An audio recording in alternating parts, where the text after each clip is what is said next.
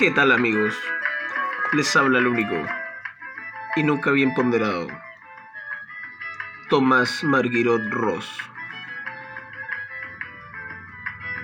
El último en triunfar en la escena canábica.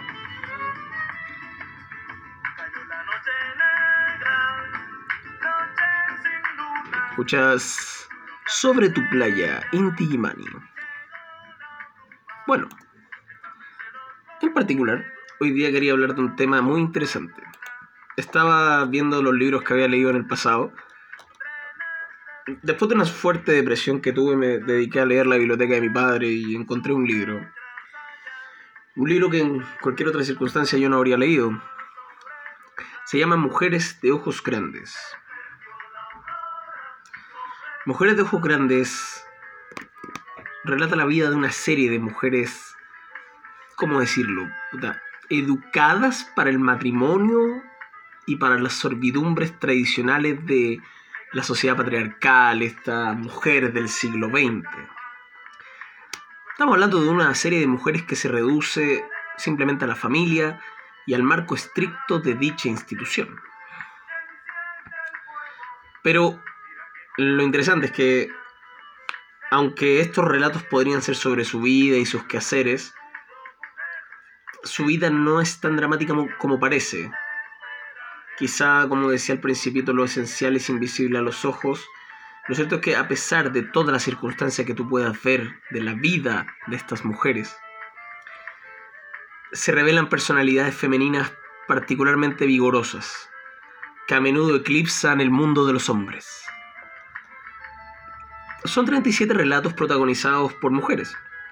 Mujeres que eran, em, están situadas en el contexto de la pre-revolución mexicana y post-revolución mexicana y por supuesto durante la revolución mexicana.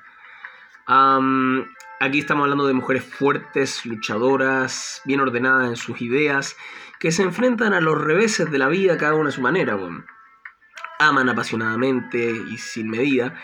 Em, lamentablemente quizá por una concepción quizá mexicana o quizá del, propio siglo XX, de como el amor romántico nuevamente presente en la mayoría de las novelas históricas o eh, la mayoría de ellas sufren por amor. Pero lo importante de esto es que son relatos cortos, ¿cachai? Son tan cortos que algunos solo son una página. Eh, todos están protagonizados por mujeres que cuentan sus vidas y sus experiencias en este, circunscritas a este rol de la mujer del siglo XX en la sociedad mexicana pre-revolución mexicana y post-revolución mexicana. Em, algunos son mejores, algunos son peores, ninguno de ellos decepciona. Es una lectura que yo recomendaría bastante. Les juro que cuando lo leí fue algo fantástico. Y sobre todo me, interesó saber quién es la autora.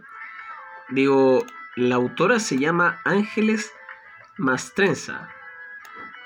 Y hay algo que quiero decir de ella, porque la estuve investigando en internet y hay algo que podemos comentar. Bueno, eh, su autora en verdad se llama María de los Ángeles Mastreta de Aguilar, pero es conocida en el ambiente artístico como Ángeles Mastreta. Ella es periodista y siendo periodista y trabajando para varios periódicos entró a estudiar ciencias políticas en la Universidad Nacional Autónoma de México en 1971. Mientras se encuentra estudiando, colabora ocasionalmente en distintos diarios como El Excelsior, La Jornada, Proceso, Em, hay un diario en especial que se llama Ovaciones. Y ahí ella tenía una columna llamada Del absurdo cotidiano, en la cual escribía sobre política, mujeres, niños, de lo que veía, de lo que sentía, literatura, guerra, y todos los días hablaba algo distinto. Ella se caracteriza por hacer novelas y poesía. Ella es una escritora y periodista mexicana, finalmente, conocida por crear, por crear personajes femeninos que son insurgentes y obviamente ficciones que reflejan la realidad social y política en México. Mujeres de Ojos Grandes, el libro que tengo en mi mano, fue publicado en 1985. Eh, obviamente que a las mujeres de estos relatos se les había reservado una felicidad, muchas veces falsa felicidad, circunscrita a las paredes de su casa. Pero más allá de la dedicación que estas mujeres podrían dar a su marido, a la cocina o a los niños, sus personalidades siguen siendo muy particulares y eso es lo bello de esta lectura. Yo creo que una buena forma de poder introducirse dentro del estudio a lo mejor del, del, rol de la mujer, cómo ha ido cambiando, y el rol de los derechos de la mujer, el rol de quizá eh, introducirse en los en la figura femenina del siglo XX y mm, cómo finalmente ha cambiado para saber cómo era la vida antes. Yo siempre he pensado que para abordar los derechos, cualquier derecho, especialmente los derechos humanos que dicen en relación con la igualdad de género, uno tiene que estudiar la historia para ver cómo era antes. No cualquier persona se te acerca y dice, ah, pero eh, ¿de qué sirve esto? Antes era peor. O sea, antes era así y ahora tenemos esto. Seguimos avanzando para que sea mejor la sociedad. Bueno, sobre todo es curioso que este libro sea escrito por una, por, sea en un ambiente, escrito en un ambiente que es México. México es una, tiene una sociedad que como que internacionalmente ha sido catalogada de machista y conservadora. Entonces, si se lee esta obra, como que podríamos adentrarnos a ese estudio. Estudio del feminismo, de cómo abordar el rol de la mujer antiguo y ahora, compararlo. Y no es baladí lo que estoy diciendo. Ángeles Mastreta eh, retrata la fuerza del carácter de mujeres que nacieron con una estrella muy particular sobre sus ojos. Es, nos muestra un universo libre, de emancipación y sabiduría. En Mujeres de Ojos Grandes, lo femenino irrumpe en la cultura para ensanchar los límites e iluminar el camino de la sociedad. Estas historias, en mi percepción, son adictivas. Una vez que empecé a leer los primeros dos cuentos no pude dejar de leerlos. Y supuestamente eh, son historias de familia, como que eh, Ángeles Mastreta tiene, no es como que ella haya inventado estos cuentos, ella fue preguntando en familias, familias que están constituidas hace años sobre la fuerza y el poder de las antepasadas de cada familia, y ahí logró en, obtener información y hacer estas historias. En la parte de atrás del libro dice, Mujeres de Ojos Grandes cuenta a través de relatos cortos y conmovedores la vida de distintas mujeres educadas para el matrimonio y sus servidumbres tradicionales, marido, hijos, casa, cocina. El centro de sus preocupaciones se reduce a la familia, y a toda posibilidad de realización de su persona está sujeta al marco estricto de dicha institución. Sin embargo, la anécdota misma de tales vidas muestra a esas mujeres como depositarias de una sabiduría femenina anterior a toda revolución emancipadora por debajo de una cotidianidad aparentemente anodina y rutinaria, surgen personalidades femeninas vigorosas, que a menudo eclipsan a los hombres, ya sean estos fantasmas románticos o perfectos desconocidos. Con enorme inteligencia expresiva, personalísimo sentido del humor y suma complicidad con sus personajes. Eh, la verdad que Mastreta, en este sentido, hace, dice alguien acá que hace con esta obra una de las muestras literarias más personales y atractivas de la batalla entre ambos sexos. Bueno, suponiendo que entre ambos sexos debe haber una batalla, pero es una forma de decir, ¿cachai?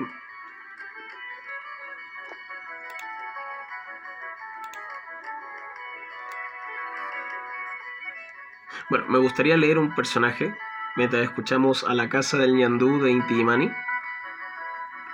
Un fragmento. Es cortito. Lo que me gusta es que los relatos no tienen título, así que para saber de qué trata tienes que leer la obra. Tía José Rivadeneira tuvo una hija con los ojos grandes como dos lunas, como un deseo. Apenas colocada en su brazo, todavía húmeda y vacilante, la niña mostró los ojos y algo en las alas de sus labios que parecía pregunta. ¿Qué quieres saber? le dijo la tía Josué jugando a que entendía ese gesto. Como todas las madres, la tía José pensó que no había en la historia del mundo otra criatura más hermosa que la suya. La deslumbraban el color de su piel, el tamaño de sus pestañas y la placidez con que dormía. Temblaba de orgullo, imaginando lo que haría con la sangre y las quimeras que latían en su cuerpo se dedicó a contemplarla con altivez y regocijo durante más de tres semanas. Entonces la inexpugnable vida hizo caer sobre la niña una enfermedad que en cinco horas convirtió su extraordinaria viveza en un sueño extenuado y remoto, que parecía llevársela de regreso a la muerte. Cuando todos sus talentos curativos no lograron mejoría alguna, la tía José, pálida de terror, la cargó hasta el hospital. Ahí se la quitaron de los brazos y una docena de médicos y enfermeras empezaron a moverse agitados y confundidos en torno a la niña. La tía José la vio irse tras una puerta que le prohibía la entrada y se dejó caer al suelo incapaz de cargar consigo misma y con aquel dolor como un acantilado. Ahí la encontró su marido, que era un hombre sensato y prudente, como los hombres acostumbran fingir que son. Le ayudó a levantarse y la regañó por su falta de cordura y esperanza. Su marido confiaba en la ciencia médica y hablaba de ella como otros hablan de Dios. Por eso lo turbaba la insensatez en que se había colocado su mujer, incapaz de hacer otra cosa que llorar y maldecir al destino.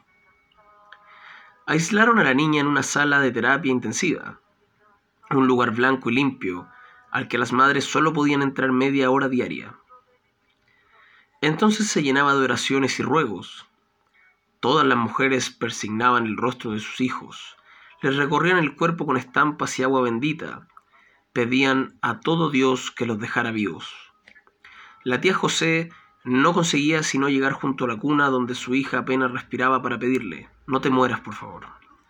Después lloraba y lloraba, sin secarse los ojos ni moverse hasta que las enfermeras le avisaban que debía salir de la sala de cuidados intensivos. Entonces volvía a sentarse en las bancas cercanas a la puerta, con la cabeza sobre las piernas, sin hambre y sin voz, rencorosa y arisca, ferviente y desesperada. ¿Qué podía hacer? ¿Por qué tenía que vivir su hija? ¿Qué sería bueno ofrecerle a su cuerpo pequeño lleno de agujas y sondas para que le interesara quedarse en este mundo tan cruel? ¿Qué podría decirle para convencerla de que valía la pena hacer el esfuerzo en vez de morirse?